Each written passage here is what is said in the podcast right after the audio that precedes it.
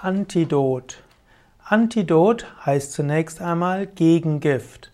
Antidot ist ein Gegenmittel gegen die Wirkung eines schädlichen Stoffes oder eines toxischen Stoffes.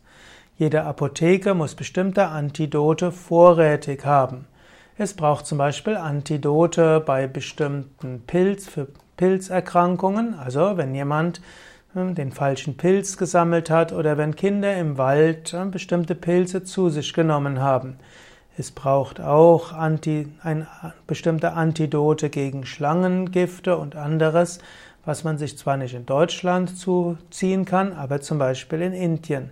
So gibt es in Indien, aber haben in Indien Apotheken typischerweise Antidote gegen Skorpionstiche wie auch gegen Schlangenbisse.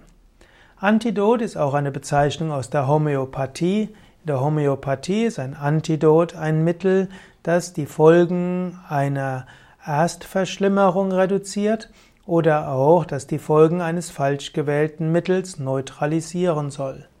Der Ausdruck Antidot wird auch manchmal in einem weiteren Sinne bezeichnet.